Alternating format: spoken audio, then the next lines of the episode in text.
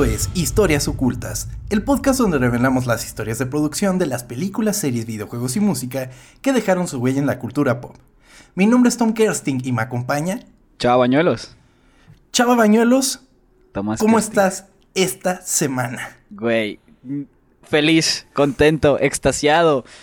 No sé qué tantas más cosas puedo decir de lo contento que estoy, güey.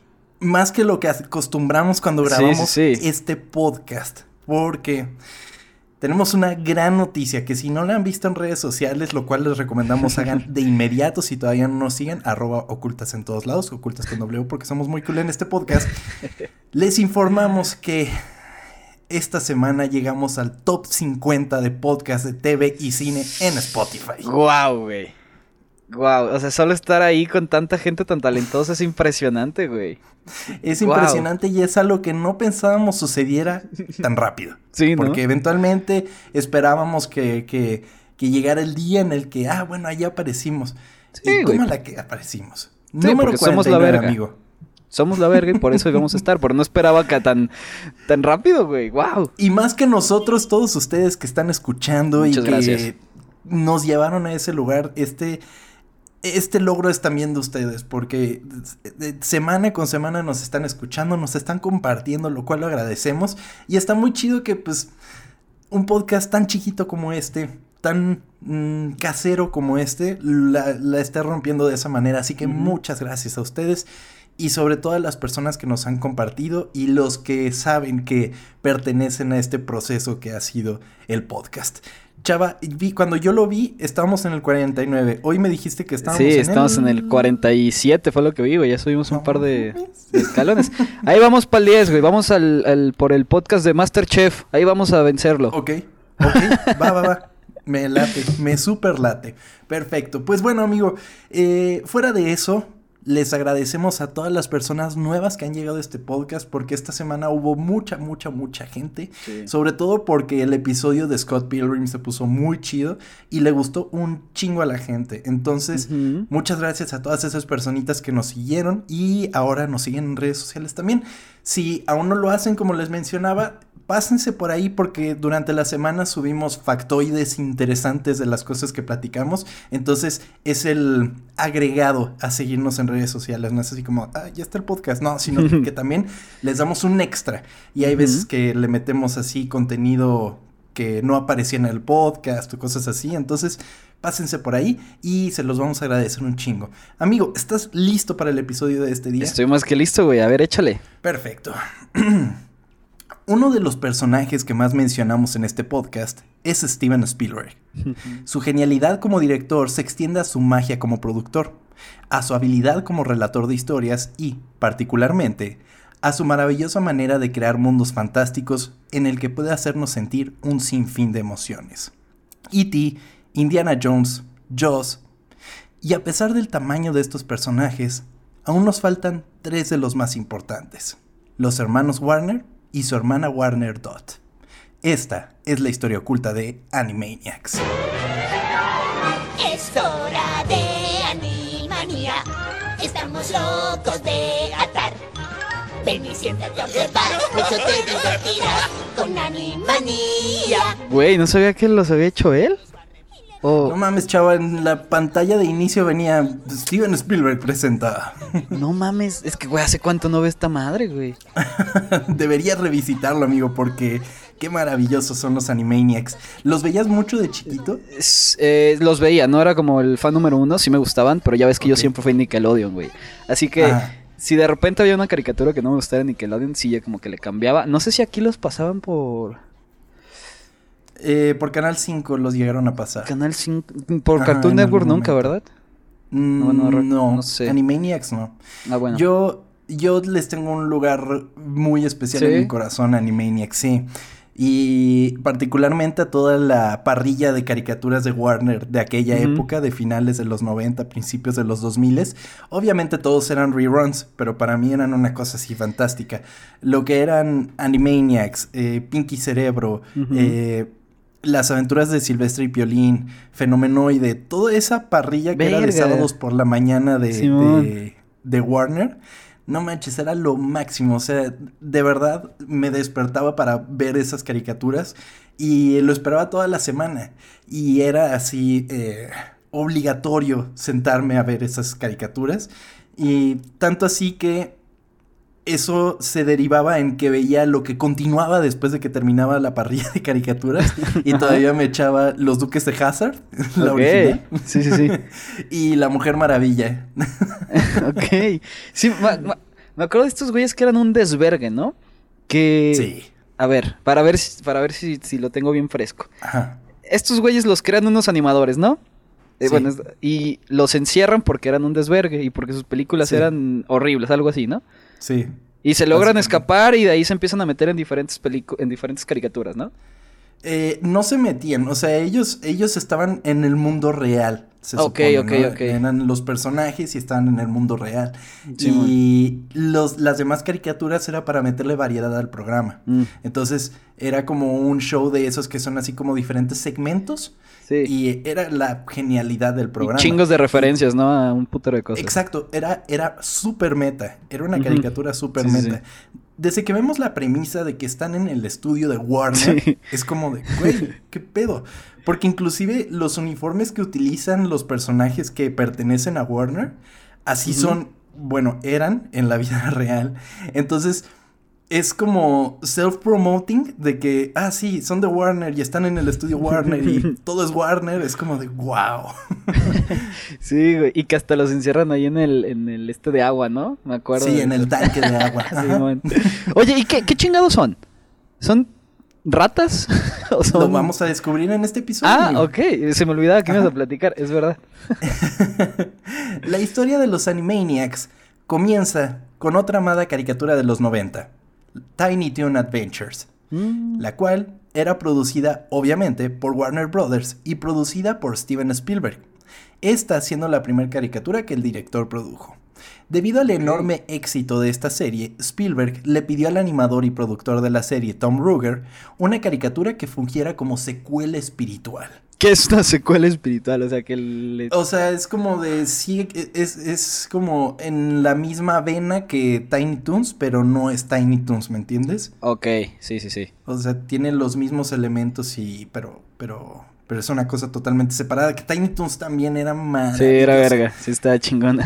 Me Qué cosa mucho. más increíble era Tiny Toons, lo disfrutaba mucho. Fíjate que yo creo que de caricaturas, caricaturas, yo disfrutaba, siempre he disfrutado mucho más las de Warner que las de Disney, por ejemplo. Eh, porque desde Looney Tunes, güey, o sea, me encantaba ver los Looney Tunes Los y Looney Tunes. todos repetidos, no me importaba nada, o sea, ya sabías lo que iba a pasar y eh, podía pasar horas y hasta hoy día te puedo asegurar que puedo seguir viendo los Looney Tunes y ¿Quién es, así. ¿Quién es tu Looney Tunes favorito? Em, mi Looney Tune favorito. Qué buena No vas a decir Lola Bonnie, ¿eh? No se vale. No, em, es que a mí se me hacen mucho. eh, Los que más me hacían reír eran el coyote y el correcaminos. Ujú. Eh, Sí, bueno. Pinche Chuck, Chuck Jones es una cabronada. Y el, el humor de estos personajes era. Yo creo que no, han- no ha habido nada en caricaturas que logre toparlo, particularmente. Porque sí, Box Bunny estaba cagado y todo eso, el pato Lucas y no sé qué. Sí, pero lo que de verdad me hacía reír a carcajadas era, era el coyote y el correcaminos. Y Tainitos estaba chido porque estaba como más de acuerdo a la época de cómo Sí, man. estaban las caricaturas. Fue en esa época que todo era chiquito. ¿Te acuerdas Ah, de sí, sí, sí. Scooby-Doo y... ¿Cómo eran? aven- Cuando era chiquito Scooby-Doo, güey. No me acuerdo cómo se llamaba, pero sí, como que todo el mundo empezó a hacer eso, ¿no? Desde... hasta Sí. los- Los picapiedras también tuvieron como... Como de chiquitos. eh, Pero es que sabes que cualquier Muppet caricatura, Babies. ajá, eso te iba a decir, cualquier caricatura empieza a pegar así y Ajá. hacen ese tipo de cosas. O, o si no, bueno, ¿sabes quién lo hizo al revés? Este, los Rugrats, ya ves que hicieron sus Rugrats crecidos. Pues claro. Pues es para sacarle más dinero, güey, ey, más Totalmente. caricaturas. Sí, sí, sí. Pero esta- estaba, estaba chido ese de Tiny Que ahorita, que ahorita que estamos hablando, perdón, de los Looney Tunes, me vas a hablar un poquito del tema. No, no puedo salirme de los Looney Tunes sin hablar de los Looney Tunes de reggaetón. ¿Ubicas quiénes son esos güeyes? Me acuerdo, me acuerdo. Me parecen impresionantes, güey, porque siempre en las canciones de reggaetón que se escuchaba como, como un grito de Looney Tunes y tú de qué, ¿por qué chingados? Porque no es- está Box Bunny siendo la puta mezcla o qué? No, No sé. mames, es- Es como las playeras esas de Taz Cholo, güey. de Taz y de Box Cholos. Sí, güey, sí, sí, sí. Gran referencia de Güey, los ¿alguien, 90, güey. alguien se las compraba, no? o sea, ¿por qué, ¿por qué, güey? Ahorita seguramente pegaría la gente se la compraría, pero en ese entonces, ¿por qué te la comprabas? güey? Güey, yo, yo su- super te veo en tu Instagram con una camiseta de Box Cholo, güey. Sí, o sea, Sí te imagino. en ese momento la compraría, pero en ese entonces, ¿por qué lo harías? bueno, Así H&M vendiendo las playeras sí, güey. Cholo, güey. No lo dudes, güey. Qué maravilla. Porque Tassi era el más cholo de esos, güey. Sí, definitivamente, definitivamente. Y pues ahora que venga Space Jam, a ver si no tienen un revival muy Uy. cabrón, güey. Sí, cierto, güey. Sí. ¿Te acuerdas, ¿Te acuerdas cuando en el logotipo de Warner salía Box Bunny presentándolo? Ujú. Simón. No mames, esa época, qué maravilla. Porque era así como de te metías a ver una película y de repente salía Box Bunny. Sí. Y ahora es como de, oye, está bien pinche aburrido su logo, ¿no? Así de, ay, sí, el estudio. Pues a ver qué ay". hacen en esta nueva Space Jam, a ver qué pedo. A lo mejor. Sí, güey. Estoy, estoy muy emocionado. Digo, la verdad, no conozco a LeBron James. No sé si sea cagado, pero pues Güey, Michael Jordan. O sea. tampoco ¿ves la era una, una güey. No, güey, tú ves la película y es el peor actor que he visto en la historia, güey. Terrible. También si no eres actor, imagínate tener que actuar con con algo que no estás Sí. viendo, güey, de ser complicadísimo, güey. No, man. Sí, sí, sí, para los actores es complicado. Sí, güey, imagínate con ese cabrón, no, no mames. Sí. Pues quién sabe, vamos a ver cómo se pone Space Jam. Total, Spielberg sugirió tomar a uno de los personajes más populares de Tiny Toons, el pato Plucky, como el protagonista del nuevo programa. Bajo esta premisa, Ruger comenzó a desarrollar un trío de patos similares en apariencia a Plucky, con sus características personalidades basadas en cada uno de sus tres hijos. Sin embargo, el equipo se dio cuenta de que su principal competidor, Disney, estaba teniendo demasiado éxito con patos. Empezando por el pato Donald, Ujú. las patoaventuras, el pato Darwin, y pues así que decidieron ceder con la idea de los tres Sí, pues hermanos sí. emplumados. Que, o sea, siempre yo creo que será como compararlos, ¿no? Sí, sí, sí. Sí, porque justo Plucky era la versión bebé de, de, de Lucas. Pero eh, era, pero no era. Estaba cagado porque los Looney Tunes les daban clases a los Tiny Toons. Ah, no me acuerdo. Sí, claro, salían. eh, ellos iban a la escuela y salían los Looney Tunes originales, pero dándoles Pero, clase. o sea, ¿son ellos mismos entonces? No son ellos mismos, son como un personaje basado en el personaje.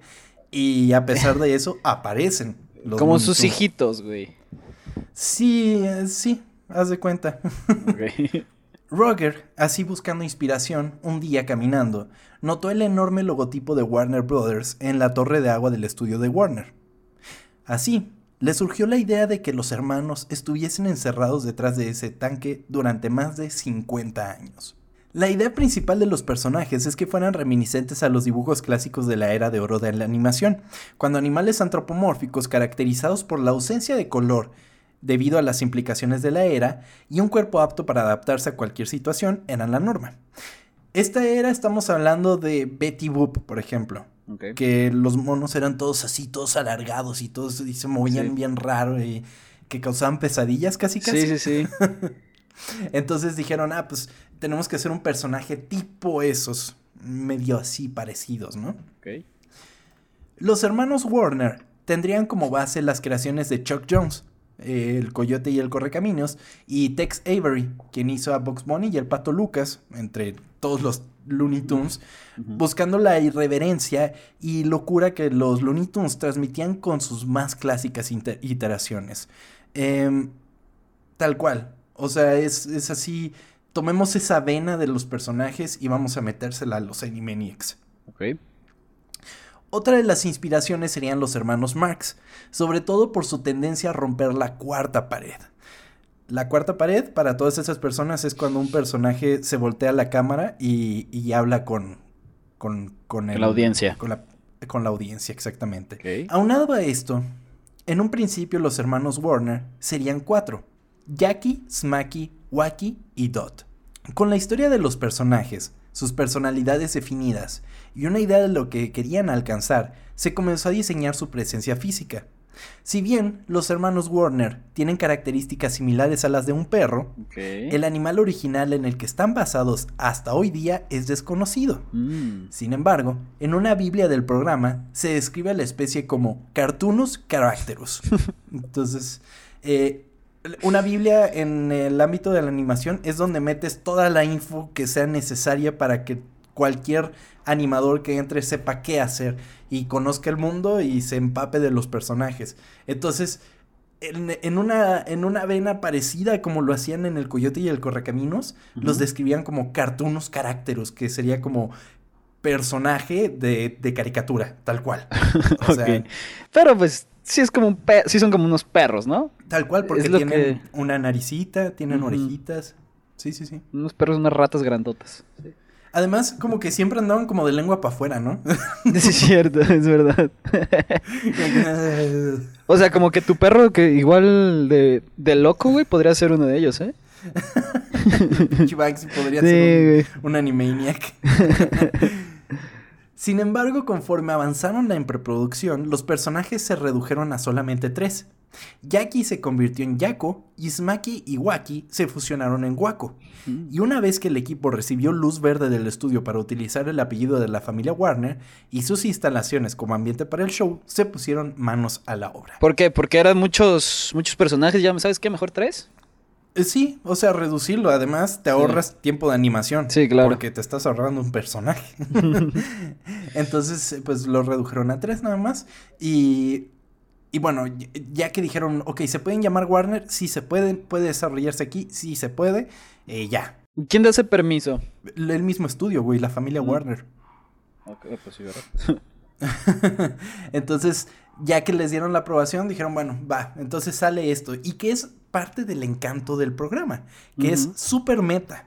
O sea, porque meten así parodias, eh, hacen referencias a películas. Es, es parte de la Sí. genialidad del show. Me acuerdo mucho uno que es como parodia a, a los Power Rangers, güey. Ajá. No sé si te acuerdas de ese episodio. No. No mames. Es burlándose cabroncísimo de cómo era eso. Me acuerdo que hasta ahí como un como un bicho gigante destruyendo las instalaciones de Warner y estos tres cabrones se, se, se disfrazan, güey. No mames, está buenísimo. Debe estar en YouTube. Yo, creo- yo creo que debe estar en YouTube todo esto, ¿no? Todo, todo debe estar en YouTube. Yo, yo traté de buscar una manera de verlos actualmente, pero aquí en México no hay. Mm. Entonces, si se meten a YouTube y le hacen una búsqueda, puede Sí, que aparezca dividido en 20 partes, pero puede que estén todos los episodios. Simón. En el programa, los hermanos Warner fueron creados en 1929 para hacer compinches de Buddy, un personaje real de los primeros días de Warner. De la- eh, o sea, en el mundo real sí existió Buddy, sí había caricaturas de Buddy. Y Buddy era como un personaje que tuvieron que crear porque unos animadores se fueron de, del estudio que estaba realizando la caricatura original que se llamaba Bosco. Bosco. Bosco, Bosco estaba cabrón, güey, porque era algo que no funcionaría hoy en día, porque literal era blackfacing, pero en caricatura. Ah, verga. No, no, funciona, no funcionaría nada, güey. Pero además estaba horrible No porque el personaje mames. hasta tenía facciones de mono, güey. No mames. horrible. ¿De qué año, güey? ¿En qué año estaba eso? De los 20, casi 30, güey. Verga. Sí. No, O sea, pues no. Casi 100 años. Entonces, sí, eran otros tiempos. Pero Buddy era como su amiguito. Entonces, se van estos animadores, se llevan a Bosco y Warner se queda con Buddy nada más y lo empiezan a hacer un personaje. Y hay películas que son dedicadas de Buddy. Esto de que los crearon para esa caricatura es totalmente... O sea, es, es, es fantasía. Existió. Buddy, pero nunca aparecieron los Animaniacs con él. Ok. Pero en la caricatura tomaron este concepto y ahí dijeron, ah, son de esta parte. Güey, estoy viendo fotos de Bosco. No mames. ¿Verdad? No, esto sí ahorita no funciona, güey. Wow. Sí, está, está horrible. Wow. Ay. En este show los hermanos Warner solo aparecerían como personajes secundarios hasta que les dieron su propio programa.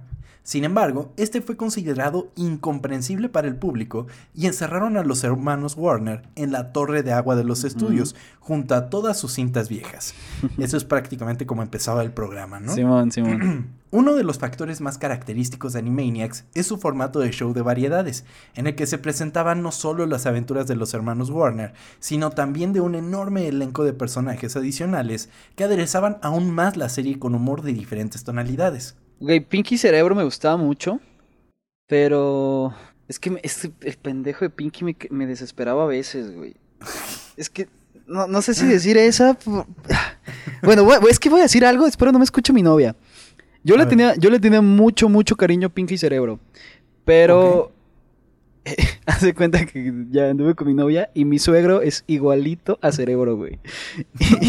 igualito, güey. Sí, güey, es muy parecido, güey. Y, y- y no sé, está raro. No mames, ojalá no lo escuche No, él, güey, no, no, así de no, que ay, sí, novia, güey, "Ay, imagínate de que- de que es- chava". De que es súper fan, ¿no? güey. No, no mames, no. Le voy a decir que no escuché este por si acaso, güey. Pero bueno, que al menos no lo escuche con tu suegro, güey. algo así iba a decir. Pero bueno, Qué maravilla. el tuyo, güey. A, a mí me gustaba buena idea, mala idea. No me ¿Te acuerdo. ese. acuerdas? No. Nomás era era un era un esqueleto, güey, Ajá. que que primero decía, o sea, el segmento se llamaba buena idea, mala idea. Entonces el esqueleto primero aparecía eh, así en texto, buena idea. Y salía el esqueleto y lo ponían a hacer una situación. Entonces era como de tomar aire antes de entrar a la alberca. Y ahí cortaban y era de mala idea. de Tomar aire adentro de la alberca. Güey, no me acuerdo, güey. No más, era una maravilla porque el pobre esqueleto le pasaba de todo, güey. Pobre cabrón, güey. Era lo máximo. Ese, güey, eh, las palomas estaban muy chido. Güey, había- palomas. Había una enfermera, ¿no? Sí, la, la- Uy, la- oh, la la enfermera. No mames, sí, güey. Wow. Pero, pero la enfermera era parte como de la trama normal. de Ah, ok, ok, ok. Eh, también estaba la de... ¿Cómo se llamaba la chava esta que explotaba, güey? Eh, ¿Chava que explotaba? Sí, era una adolescente que cuando se emputaba, güey, explotaba. Y se convertía así en, en un monstruo. ¿No te acuerdas? No. Betty Kaboom, una cosa así. No sé, no me acuerdo. Pero hay varias. Kikiripú también. ¿no? Ujú. ¿Recordando tu infancia o qué? Muy cañón, muy cañón. Se nota que la veía, ¿verdad? Sí, güey. Uno de los personajes más destacados de esta serie eran un par de ratones de laboratorio y su constante búsqueda por conquistar el mundo, Pinky y Cerebro. Cerebro, ¿qué vamos a hacer esta noche? Lo mismo que hacemos todas las noches, Pinky. Tratar de conquistar al mundo. Pinky Cerebro, Pinky Cerebro. Uno es un genio, el otro no está de acuerdo. De laboratorio son, son.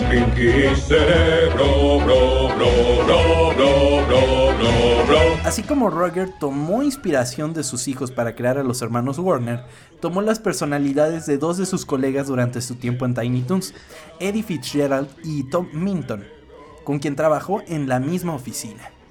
Y con estas personalidades en mente, Roger imaginó en qué pasaría si ambos trataran de conquistar el mundo y basó los diseños de los ratones en una caricatura que hizo el legendario Bruce Timm de sus compañeros, agregándoles orejas de ratón y una nariz roja. Verguísima, güey.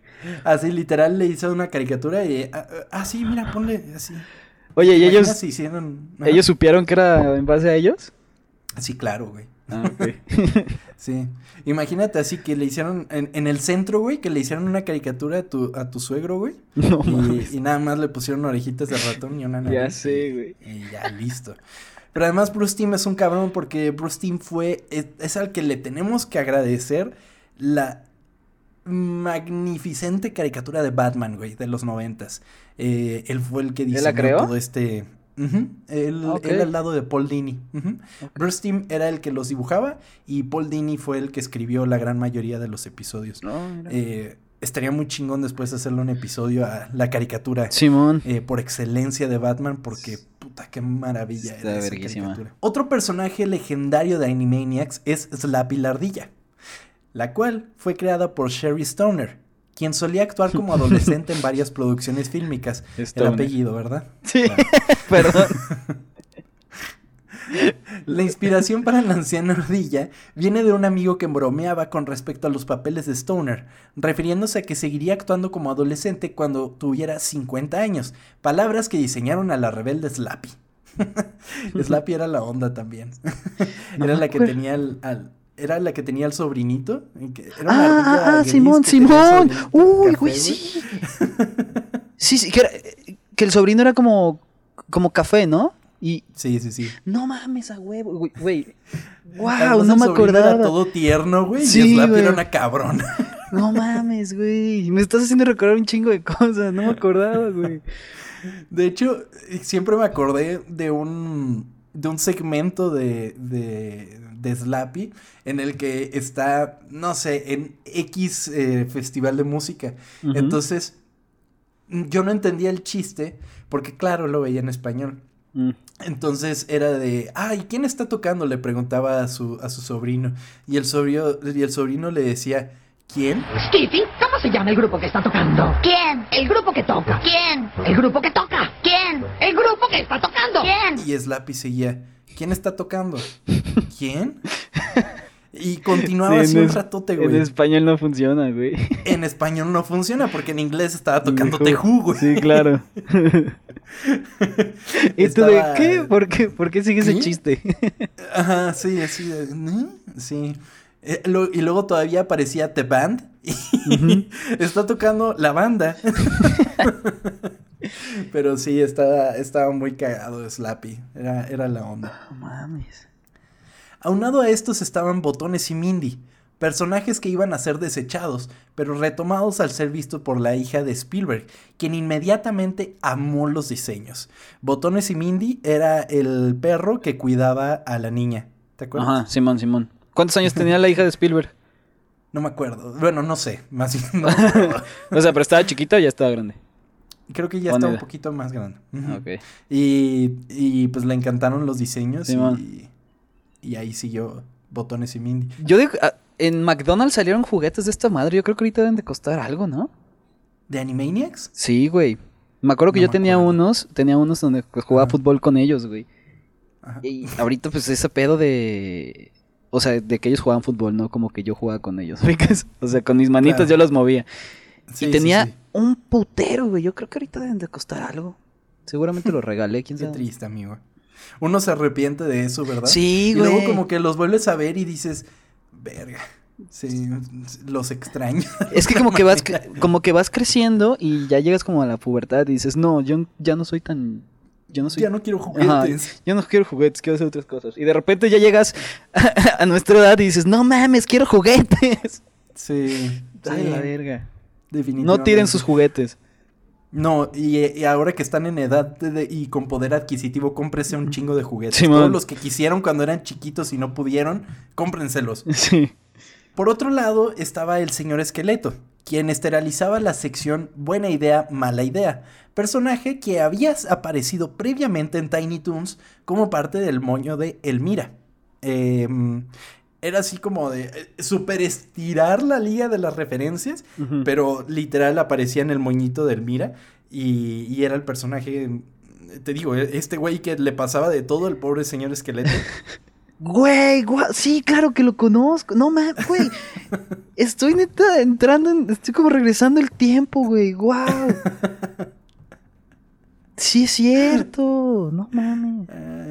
Espero, a mí me pasa mucho cuando estoy escuchando podcast, así como de que mencionan algo o alguien, güey, lo googleo y digo, no mames, es Sí, cierto". güey. Espero, espero la gente que esté escuchando esto lo haga porque, güey. Sí, Wow. muchos recuerdos. Sí. No podríamos dejar de lado a uno de los elementos más clásicos de la serie, el personaje Heloise Nurse, mejor conocida como Hola enfermera, Mm. frase que se había escrito originalmente para Buster de los Tiny Toons. Y al nunca ser utilizada por este, se redirigió a Yako y Wako, cada que veían a la enfermera. Estaba cabrona la enfermera. Sí, perdón. No Con todo el respeto, wow. Con todo el respeto, pero sí, estaba guapísima la enfermera. Eh, Wow. sí, definitivamente. Además, cuando ahí se nota que son perros, porque ahí es cuando empezaron a babear. Ah, sí. Oh, sí, cierto, sí, cierto. sí. ¿Sabes a quién se- la aullaban y así. Se me figuraba mucho a esta de, de Roger Rabbit, ¿cómo se llama? La... A Jessica Rabbit. Ajá, son como, como del estilo, ¿no? Sí, claro, es la exageración Sí, de man. la sexualidad femenina muy cabrón. Verga. Y pues cumplen el mismo cometido. Sin embargo, queda a debate si el verdadero atractivo femenino de la serie residía en ella u otro de los personajes de la serie, Minerva Mink. Uno de los personajes más controvertidos de la serie, la cual obtuvo pocas apariciones debido a su sexualización y que inclusive uno de sus segmentos fue producido dos veces debido al tamaño de su escote. Wow. Wow, y para que digan en esas épocas, para que en esas épocas digan que es mucho escote, es porque era mucho escote entonces, güey. Definitivamente. No, no Güey, me acuerdo. Yo creo que muchas de las personas de la comunidad furry, güey, le deben Le tienen- eso a Minerva Mink. Muy cabrón. Porque ¿Qué? estaba muy guapa, güey. Muy cabrón. No, no sé. Era Lola Bonnie antes de Lola Bonnie. Y además, el chiste del personaje es que abusaba de, de, de su físico, güey. O sea, había un perro que estaba completamente apendejado por Minerva Mink, que era un perro de cacería. Y como Ajá. que la iba a cazar. Pero, güey, veía a Minerva Mink y era así, "Uy", quedaba todo idiota, güey. O sea, Mink, Mink es por. Me imagino, es que, es que Mink en español no sé cómo decirlo, pero es como una. Eh, sí, es una... es- Algo así, es- ¿no? Es como mezcla entre una ardilla y un... Y una... Una nutria. Y una nutria, sí. Sí. En español se llama bisón. eh, bisón No sé. Y Verga. sí, ya lo estoy viendo aquí en, en Wikipedia. Sí, es un bisón americano. Esos son los minks. Y de hecho son muy cazados por su piel, por- para, para sacos y ese tipo de cosas. Eh, y en Europa, güey, porque sí lo revisé antes, nada más que no me acordaba del, del, del nombre. Ajá. En Europa, güey, están amenazados así muy cabrón en, en su grado de extinción. ¿Sabes qué me Entonces, acordé? Creo que hace tiempo esta, la Rosalía salió, o sea, tuvo como un pedo porque salió como con un saco que tenía Mink Ajá. aquí arriba, güey. Y se No le mames, hicieron desvergue. Sí, sí, sí, era de verdad y se le hizo un desvergue. No.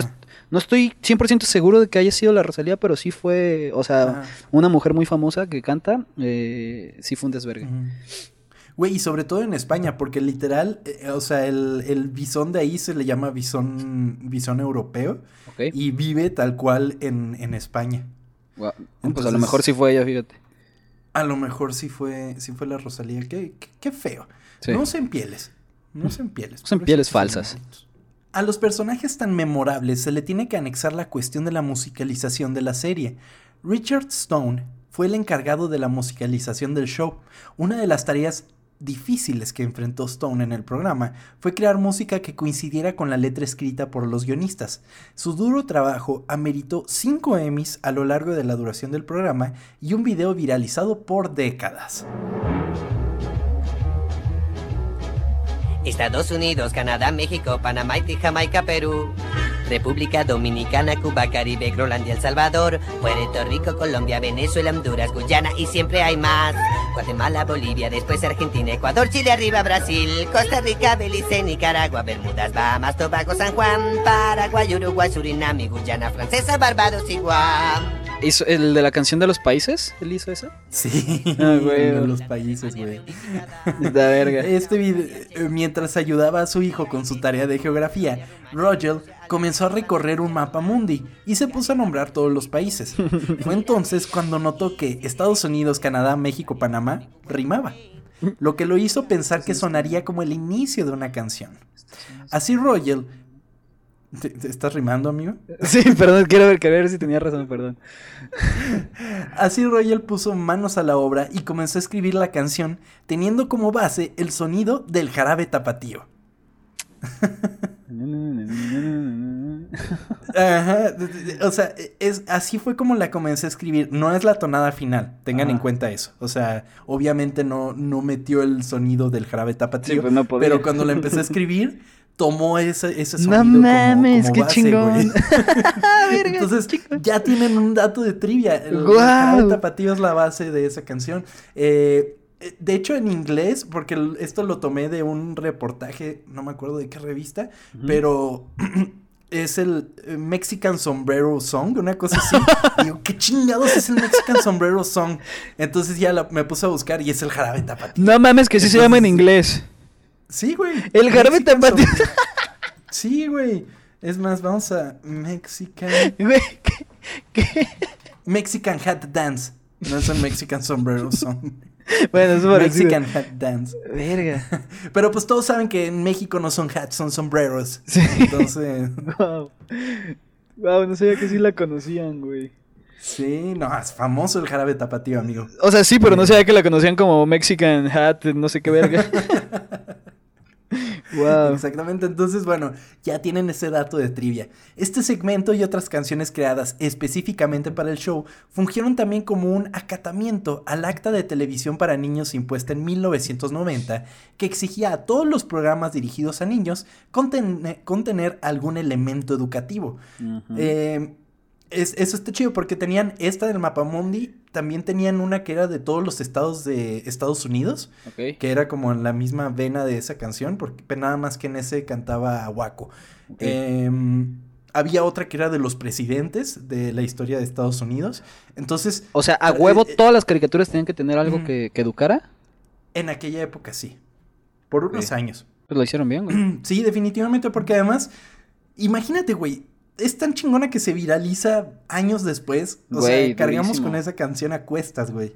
Hace poquito en TikTok este fue viral, güey. O sea, está cabrón, güey. ¿Neta? Sí. Para la animación del programa se tuvo que recurrir a varios estudios internacionales, desde Estados Unidos hasta Japón, Taiwán, Nueva Zelanda y Corea del Sur. Aprovechando que el show, eh, al ser dividido en distintos segmentos, permitía cambios leves entre un estilo de animación y otro. Esto es muy recurrente en la animación, como que sobre todo en aquella época de que, ¿sabes qué? Aquí vamos a hacer la menor de la animación porque es muy caro, vamos a mandarlo a estos, a estos países que lo hacen como maquila y pues ya tenemos nuestro programa mucho más barato. Entonces, eh, así de que, y si acaso, eh, la, lo principal de Animani- Animaniacs lo, graba, lo grababan, ¿no? lo animaban en Estados Unidos, eh, mandaban a Japón, yo qué sé, eh, eh, Pinky Cerebro, y mientras tanto en Taiwán estaban animando Kikiripu, por ejemplo. Ok. Uno de los encantos de la animación es que rompía con la ya tradicional ausencia de movimiento que los dibujos animados de los 80 abusaban.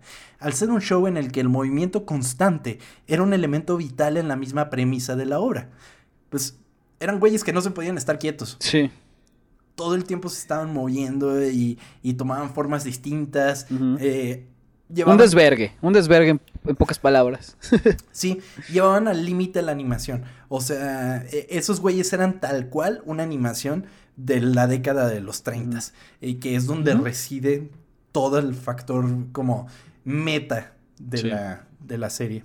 Anticipando el estreno de la serie, un enorme globo en la forma de Yaco fue colocado en la cima de la torre de agua de los estudios Warner. Sin embargo, Bob Daly, el presidente del estudio, al bajarse de su auto, quedó atónito de que algún bromista colocó un globo mal hecho de Mickey Mouse en su estudio. Verga. Es que pues son parecidos, o sea. Sí, sí se parecen, porque los Sí. sí tienen como la formita y así. Sí. Igual y le faltan las orejas, pero sí. Sí, sí, De alguna manera, sí. Así, el administrativo pidió que se removiera el globo, el cual duró menos de 12 horas antes de ser ponchado. No mames. Imagínate estos güeyes en su activación, ¿no? Así Sí, "Ah, güey. sí". Sí, güey, los, los becarios que les pusieron a hacer algo hicieron la activación y pum, regañados a los cabrones. No mames, pero además, eh, esto resultó en que ya se metió el director, porque el director muchas veces no tiene ni cuenta de qué se está haciendo, y menos si es una caricatura. Es como de, ah, sí, sus pinches caricaturas, a mí lo que me importa es Harry Potter, ¿no? O sea, cosas que sí me dejan chingos de dinero. Eh, pero Bob Daly fue así como de que, ¿sabes qué, güey? Tienes que cambiarle algo del diseño a este personaje. Se parece demasiado a Mickey Mouse. Y si yo me confundí, güey, un chingo de Sí, gente se va a confundir. Sí. E igual y hasta nos demanda Disney. Entonces, lo que hicieron los animadores eh, fue ponerle. Si ustedes ven a los Animaniacs, tienen en sus mejillas tienen como mechones de pelo, como, como que les sobra pelo. Y eso fue como el gran cambio que pues hizo que se distinguieran un poco más de con Mickey Mouse. Oye, pero ya están animados. O sea, tuvieron que que. Ya tenían varias escenas Verga, güey. Entonces tuvieron que meterle por arriba los, los, Ah, bueno, es que a ver. los bigotitos. Sí, sí, bu- busquen ahorita en Google Animaniacs y lo que estás diciendo es que le pusieron los, los pelillos así de los, como de los cachetes, ¿no? Ajá, de los cachetes. No, güey, es que le quitas eso y literal es Mickey Mouse, güey. Sí, no, no, no, totalmente. Sí. Entonces, eso fue el gran cambio y funcionó porque pues no pasó nada. Animaniacs se estrenó el 13 de septiembre de 1993 e inmediatamente se convirtió en un éxito. Gran parte del buen recibimiento fue por parte de los niños, quienes amaron el humor slapstick del show. Slapstick es este de, de pastelazo, por así decirlo. Y por otro lado, por estudiantes universitarios, quienes apreciaban las bromas adultos que el programa manejaba. Estas bromas generalmente eran acompañadas por Jaco diciendo buenas noches a todos, como si vaticinara la cancelación del programa si los ejecutivos los vieran. Está muy cagado. Revisiten. Animaniacs porque hay muchos, muchas bromas así muy sexuales, eh, muy elevadas de tono. Por ejemplo, el más famoso es una en la que están buscando. Están buscando huellas dactilares. que están como de detectives, güey. Entonces, eh, dicen. Ah, estamos buscando fingerprints. Ajá. Eh, Ya sé dónde vas. Creo que ya sé dónde vas. Sí.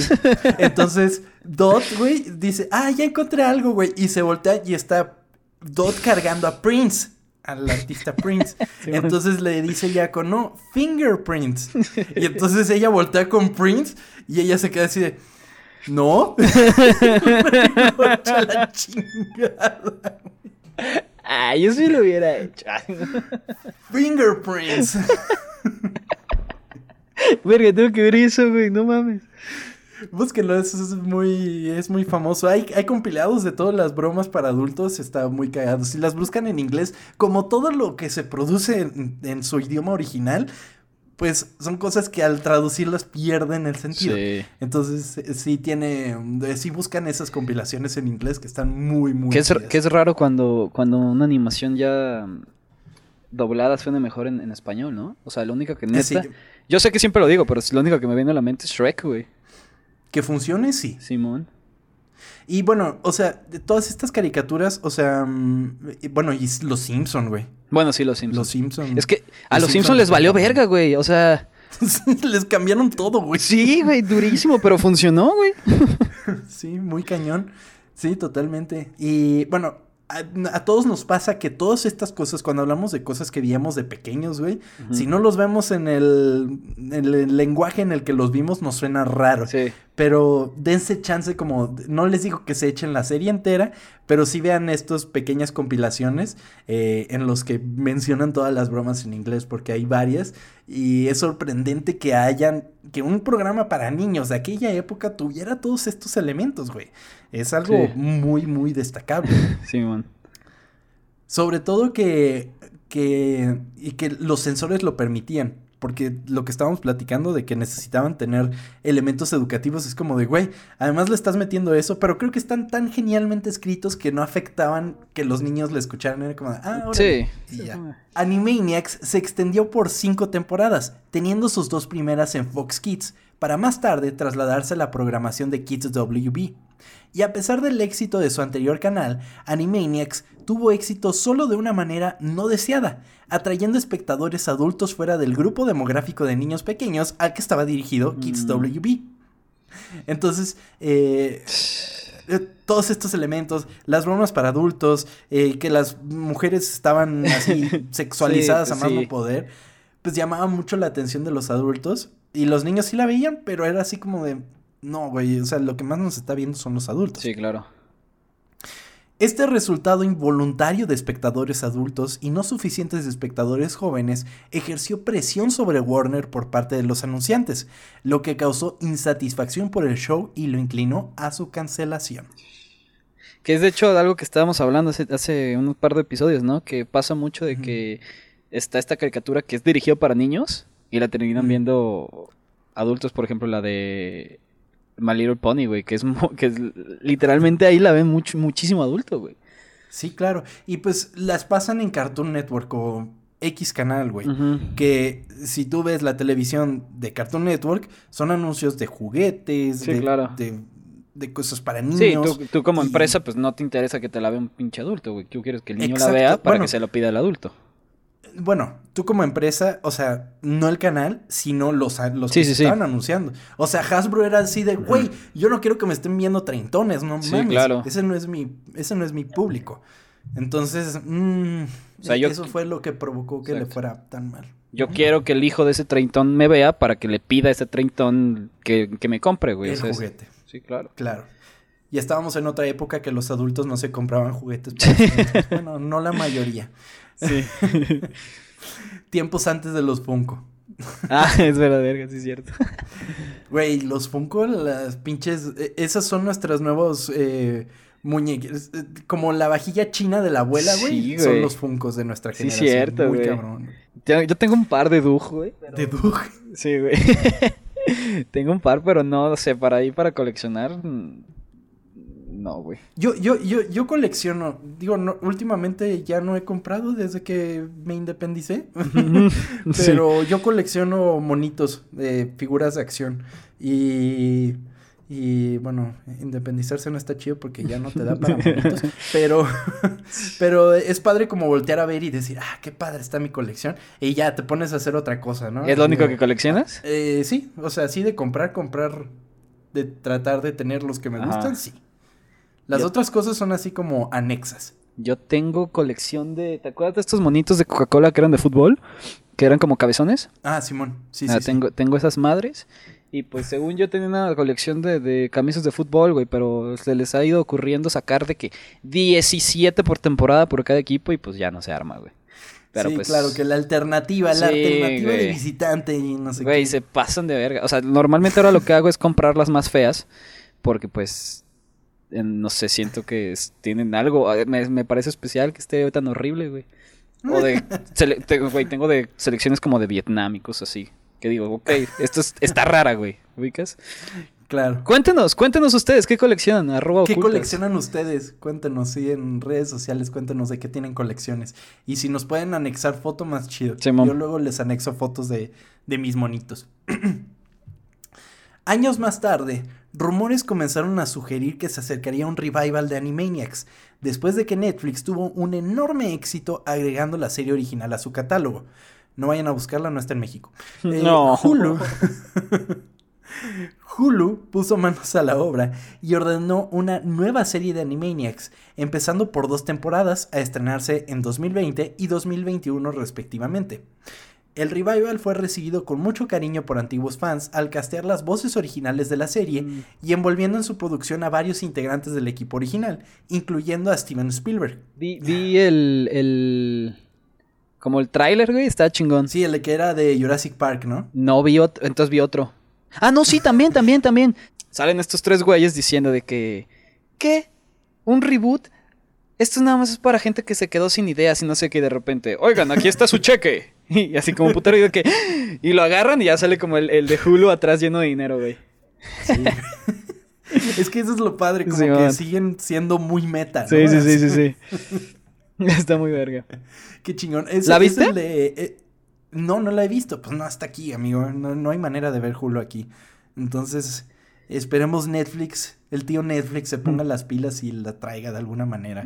Estaría muy chingón. Porque eh, estaba, est- eh, o sea, los videos que han sacado, porque vi ese, vi el que hacen una canción dedicada a los reboots y revivals y todo eso. También está muy cagada. El, el, este de Jurassic Park. eh, ya sabes, como. y Además, se- está muy cagado. Hay un fenómeno muy interesante. La gente que se enoja con, con la corrección política, con los reboots y todo eso, es, son personitas muy particulares. Todos podemos tener una opinión, de eso, de eso no hay duda. Todos Sí, podemos decir, ah, ya son muchos reboots, ah", cualquier cosa, ¿no? Eh, cada quien puede tener su, su instancia, pero lo cagado es que esas personas se agarraron de, del video de la canción en que, que parodiaba todos los reboots y es como de, eso sí es animación y eso está cagado porque se están burlando del sistema y no sé qué. No mames. Es como de, güey, bájale dos rayitas, Sí, no güey. mames. Eso sí, nosotros también tenemos una opinión muy, muy parecida. Me parece que últimamente han, ha habido una sequía de ideas en Sí. Hollywood y obviamente van a hacer lo que les venda. Vamos a hacer que los, que los chavitos que tenían 10 años cuando veían, veían Animaniacs eh, y que ahora ya están treintones, cuarentones, les vamos a vender otra vez Animaniacs. Sí, claro. Y ahí van a estar. Y ahí estamos. Y la van a comprar y la van a ver, güey, claro. Exactamente, entonces si hay una sequía, ojalá la gente se pusiera las pilas, porque luego salen cosas muy maravillosas, sobre todo en la animación. Chava y yo fuimos muy fans durante la universidad de Gravity Falls. No mames, qué maravilla. Qué cosa. Es, es algo que leo mucho de que no mames, esas sí eran caricaturas las de antes, ahorita pura pendejada. Yo de ¿qué? Güey, tenemos infinidad de, de opciones de, de caricaturas ahorita, son, son Sí. impresionantes, güey. Y que no solo dirigidas a adultos, No, también no, las no, hay sí, no. para niños que están muy chingonas. Gravity Falls me parece güey, de lo mejor que he visto en mucho tiempo, güey. Muy cañón. El, el reboot que le hicieron a Pato Aventuras también está muy chido. Eh, Sí, sí, ese sí. les quedó muy bien. Porque además las hacen con un cariño. Porque las hacen las personas que las Exacto, veían. se Entonces nota, le- se nota que, que la quieren. Sí, y le, y le guardan un respeto y dicen, vamos a hacer las cosas bien. Entonces, el- el- la, la están rompiendo. Siempre hay cosas nuevas y dense chance de ver todas las animaciones que puedan. O sea, neta, Sí. quitémonos esa idea de que la animación es solo para niños y pensemos que la animación no es un género, es un medio. Ese es el gran problema que, que sufren todos los animadores, sobre todo los de caricaturas. Que, ay, que ojalá cambie pronto eso, Muy güey. cañón, muy cañón. Si algo nos enseñó Animaniacs es a nunca perder ese niño interior. Ese mismo que reía al ver golpes, caídas, transformaciones y pastelazos y darnos el tiempo para revivir las alegrías. Esta vez con la inteligencia de guiones creativos e inteligentes que, ahora como adultos, podemos apreciar de diferente manera. Yako, Wako y Dot nunca volverán a ser encerrados en el tanque mientras vivan Mm. en nuestros recuerdos. Esta fue la historia oculta de Animaniacs. It's time for Animaniacs, and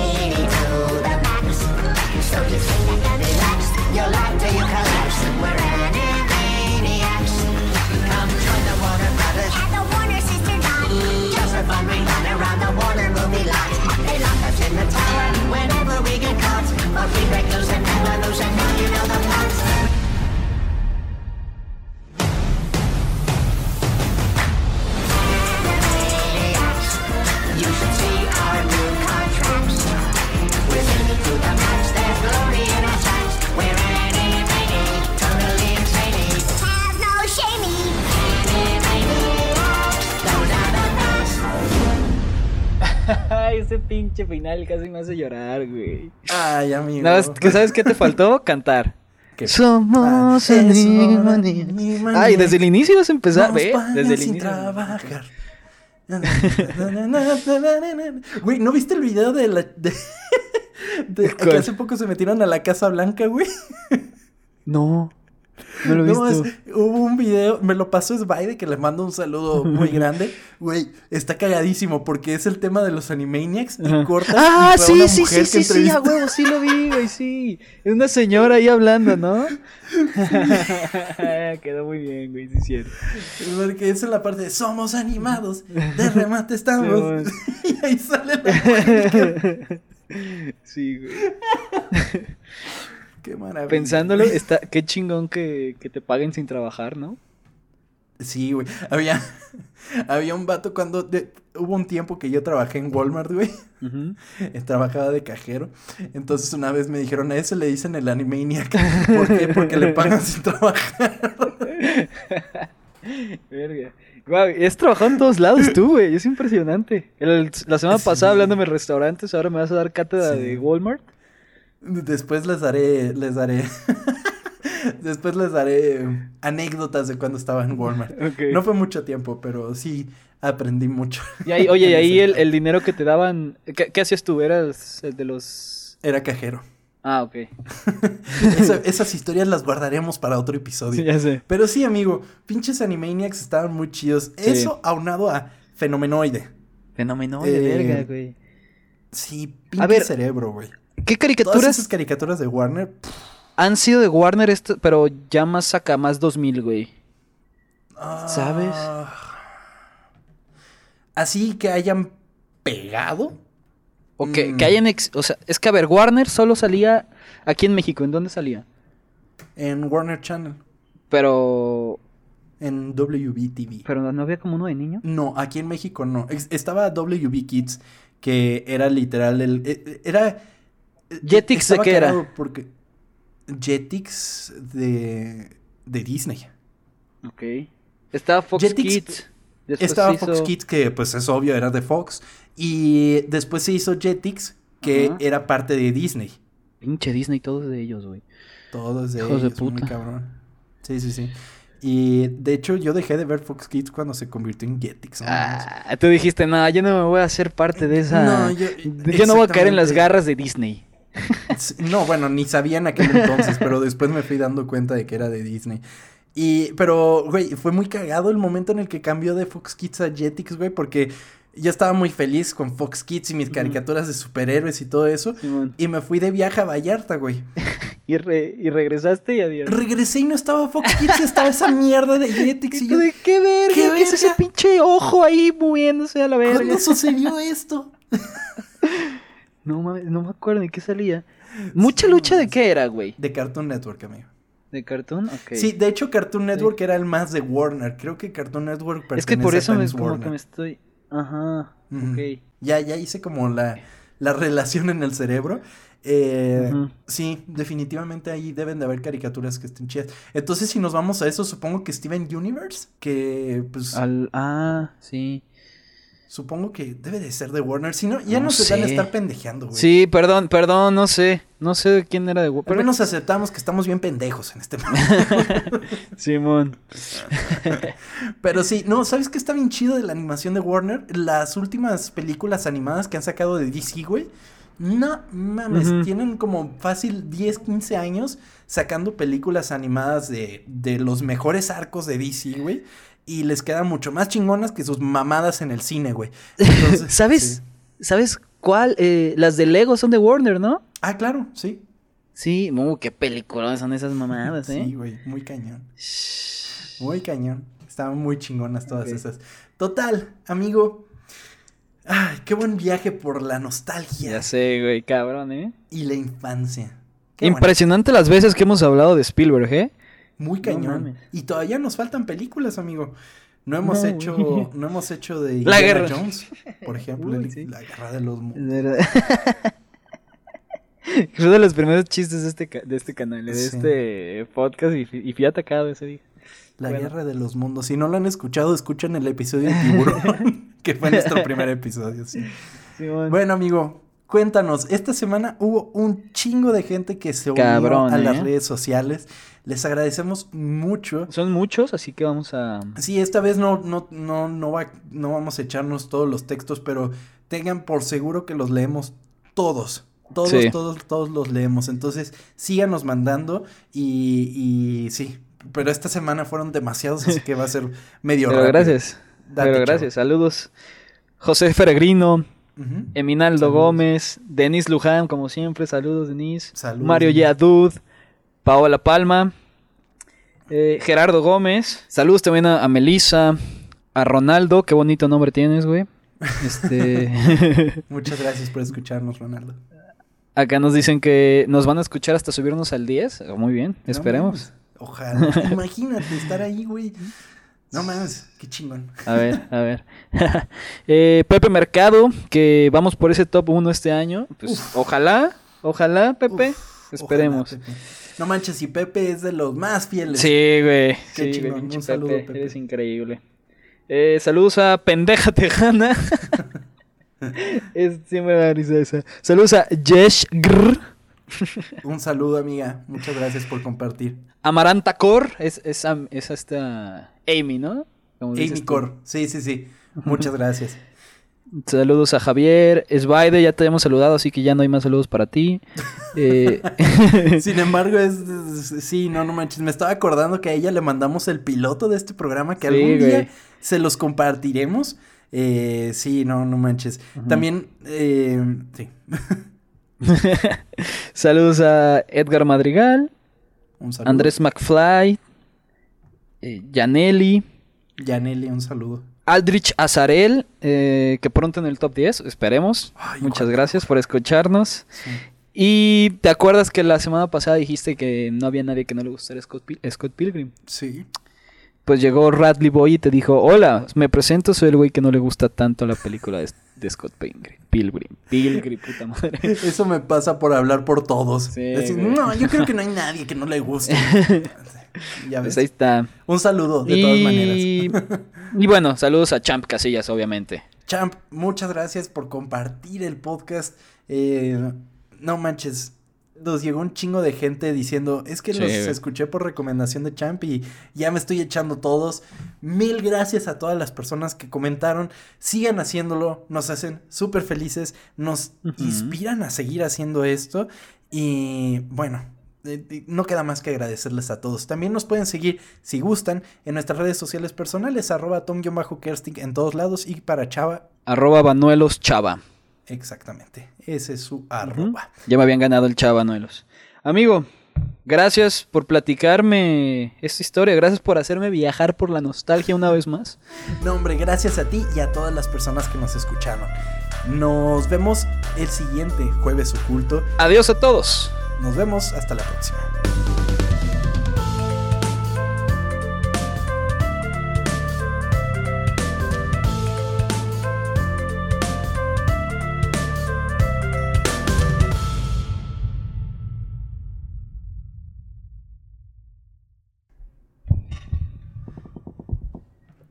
Somos Animanía. Nos pagan sin trabajar. Estamos locos de atar como nadie puede estar. Somos animados, de remate estamos. Pinche chavo es pendejo. Animanía.